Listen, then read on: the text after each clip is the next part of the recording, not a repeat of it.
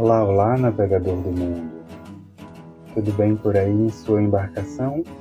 Bem-vindo a mais um Farol da Rota. Aqui é Carlos Torres, trazendo mais um Conselho de Quinta. Hoje, com a mensagem inspirada no arcano Roda da Fortuna. Ouve só. Conselho de Quinta. Início, meio e fim. Existe um lugar e talvez lugar não seja o termo mais correto para o que quero dizer aqui, mas há um lugar ou um tempo em que não temos início, meio e fim, pois sempre existimos e existiremos. Há uma parte de nós que nunca nasceu, por isso nunca morrerá. Contudo, não será por aqui, não neste corpo em que estamos navegando, que está em outra embarcação ainda maior, esta linda bola azul, o planeta Terra. Por aqui, tudo tem início, meio e fim. Nenhuma novidade nessa ideia, certo?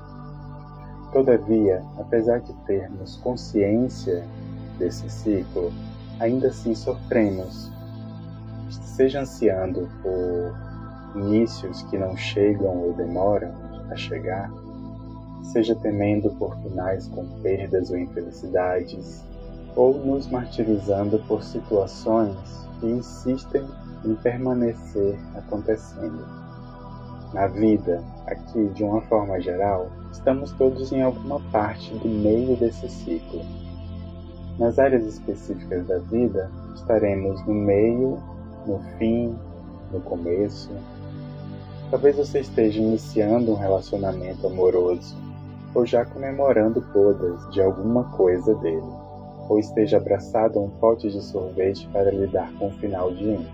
Quanto na área profissional, talvez esteja se aposentando, ou indo a uma entrevista de emprego, ou iniciando um negócio próprio, ou há tempos está no emprego que não faz sentido algum para sua vida além dos boletos para pagar. E por aí vai. Sendo assim, pergunto: como estão os seus ciclos? Em que fases eles estão? início, meio ou fim. E há alguma dor neles, e esta dor é porque algo começou, terminou ou está acontecendo. Tudo aqui está começando, acontecendo ou acabando. Qual a dor desta alternância? Essa dor está no ciclo em si ou está sendo agregada a ele? Já parou para pensar sobre isso? Não há nada de errado com a dor em si mas há várias formas de vivê-la. Um adulto com dor buscará a causa para saná-la. Já um adolescente com dor buscará uma forma imediata de se livrar dessa dor. A criança com dor chorará, chamando o papai ou a mamãe para curar o dodó. Como você está lidando com suas dores e ciclos? Como adulto, o adolescente ou a criança? É possível lidar melhor com essas impermanências cíclicas e suas dores? Como viver esses ciclos com mais consciência? O que mais é possível e não se está vendo, escolhendo e sendo perante essas impermanências?